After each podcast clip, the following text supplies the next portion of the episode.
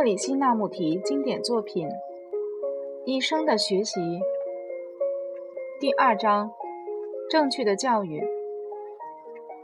生活是一口深井，一个人可以带着小桶来到井边，只汲取少量的水，也可以用巨大的容器汲取足以滋养的充足水分。一个人年轻时是探究和从事一切实验的时候。学校应该帮助青年去发现他们自己的天赋和职责，而不要仅以事实和技术上的知识填塞他们的内心。学校应该是一片沃土，使学生可以毫无恐惧、快乐而完整地生长于其间。教育一个孩子，是帮助他了解何为自由和完整。要自由。则必须要有秩序，这只有德行才能办到。而完整性之所以产生，则必须要有极单纯的心。我们必须由无尽的复杂迈向单纯。我们必须在内心的生活和外在需求中变得单纯。现在的教育所关心的是外在的效率，它完全忽视。或有意的歪曲人的内心，它只发展人的某一部分，而让其他部分自生自灭。我们内在的混乱、对立和恐惧，始终会胜过外在的社会结构。不论这结构构想的如何高尚，这社会是如何机巧地被建造起来。如果没有正确的教育，我们便会互相毁灭。而每一个人的外在安全便会失去。正确的教育学生是帮助他了解他自身的整体过程，因为唯有以完整的心灵融入日常的行动中，这时才会出现智慧，才会有内心的改造。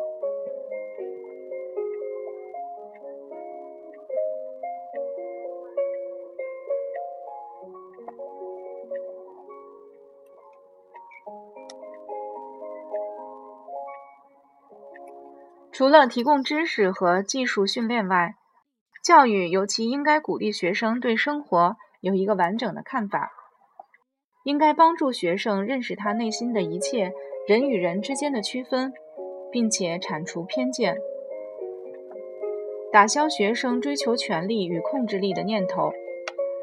他应该鼓舞正确的自我观察，以及把生活当做一个整体加以体验。那就是不必强调其中的某一部分，我和属于我的，而是帮助心灵超越自身，以便发现真实的事物。自由只产生于一个人在其每日生活中的自我认识，也就是说，在他和人们、事物、观念、大自然的关系中的自我认识。如果教育者帮助学生成为完整的人，那么，对于任何一个生活上的特殊状况，便不会狂热而无理地强调了。了解生活的整体过程，才能成为一个完整的人。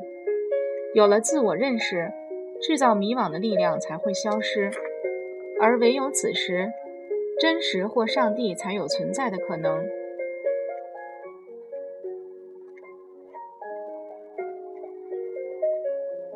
人类如果想要脱离任何的危机，尤其是现在的世界危机，而不至于粉身碎骨，则必须完整无缺。因此，对于真正关怀教育的父母和教师，其主要的问题是如何发展一个完整的个人。要做到这件事，显然教育者本身必须是个完整的人。所以，正确的教育至为重要。不仅是对于年轻人，对于年长的一代也一样。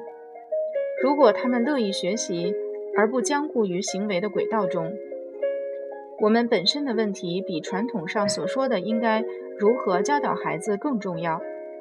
如果我们爱孩子，我们将会留意使他们受教于正确的教育者。教育不应该成为一种专家的职业。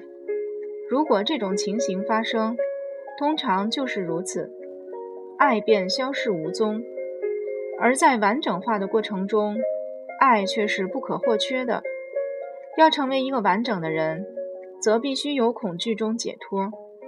无所恐惧的心，带来了一种免于残暴、不轻视他人的独立性，而此种独立性是生活上最重要的因素。没有了爱，我们便无法解决许多互相冲突的问题。没有了爱，知识的获得只助长了混乱，导致自我毁灭。一个完整的人会借着体验而获取技术，因为创造的动力制造出他自己的技术，这便是最崇高的艺术。如果一个孩子有绘画的创造动力，他便着手绘画，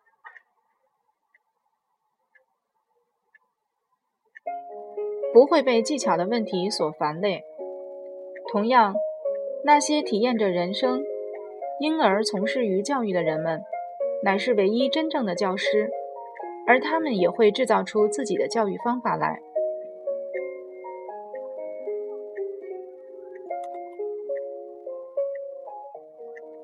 这看来似乎十分简单，然而这才是一项深入的革命。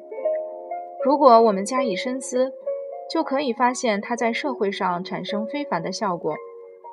今日，我们大多数人由于成了墨守成规的奴隶，因此在四十五岁或五十岁时就被淘汰了。由于顺从附和，由于恐惧和接受，我们的一生便完了。虽然我们仍挣扎于这个社会中，除了那些支配着这社会而获得安全的人们，这社会是没有多大意义的。如果教师明白了这一点，而且本身真正体验过，那么不论他的性情、能力如何，他的教导将不会成为例行的公事，而会成为一种帮助学生的工具。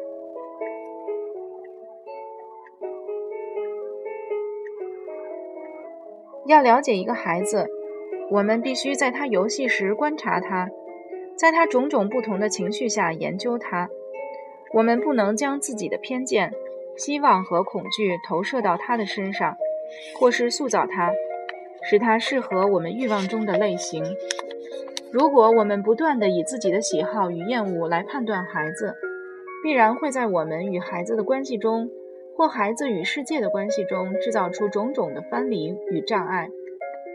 不幸的是，大多数人希望以一种使自己的虚荣或个人的特殊反应获得满足的方式去塑造孩子。我们在具有排斥性的占有欲与支配欲中获得了种种慰藉与满足。显然，这项过程并不是人与人之间的关系。而是一种对他人的强制行为，因此，了解这项艰涩而复杂的支配欲非常重要。支配欲有许多微妙的方式，而且它根深蒂固的自以为是，在无意识中，那种隐含有支配欲的想帮助他人的意图是很难被了解的。有了占有欲，爱能存在吗？那些我们想加以控制的人和我们之间会有心灵的沟通吗？支配欲是利用他人以达到自我的满足，而一旦我们利用他人，便没有了爱。有了爱，便有了尊重，不仅是尊重孩子，而且是尊重每一个人。除非我们深深的有感于这个问题，不然我们将永远寻不出正确的教育方式。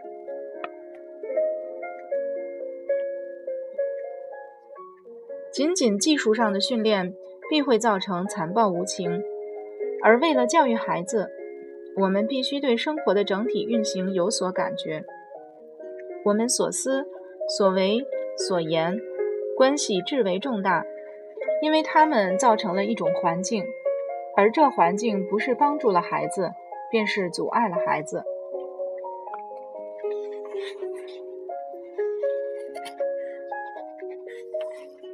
因此，对这问题质感关切的人，必须着手于了解自己，才有助于社会的改造。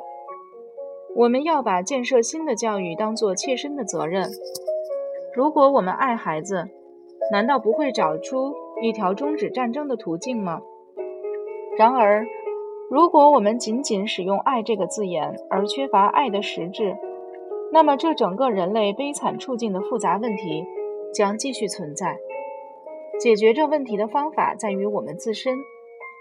我们必须着手与了解自己与他人、与大自然、观念、事物的种种关系，因为欠缺了这种了解，便没有希望，没有方法足以走出冲突与痛苦之境。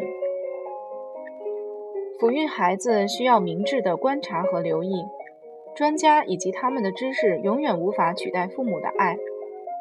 然而，大多数的父母由于自己的恐惧和野心，他们扭曲了孩子的视野，并且加以限制，而污损了对孩子的爱。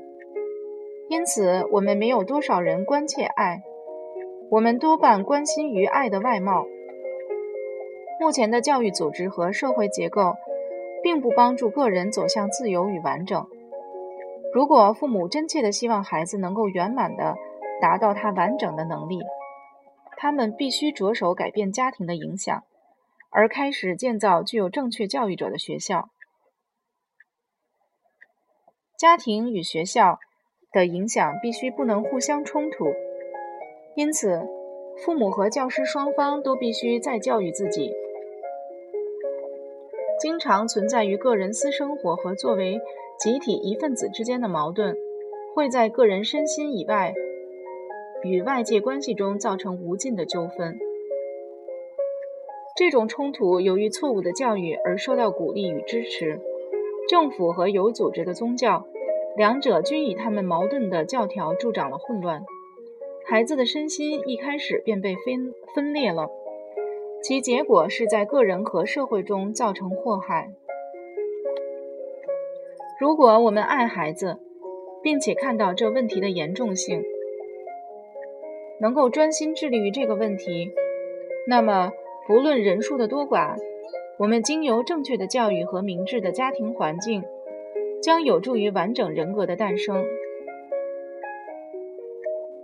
然而，如果我们像大多数人一样，内心充满种种心智上的诡诈，我们将会眼睁睁地看着孩子毁于战争、饥馑或他们自己的内心冲突。正确的教育来自我们自身的改造，我们必须再教育自己，不要为任何主义，不论这主义是多么的富有正义，也不要为任何意识形态，不论它对于世界的未来幸福多么富有希望，而互相残杀。我们必须学习怜悯、同情、知足，寻求那至高无上的真实，因为。唯有如此，人类才能获得真正的拯救。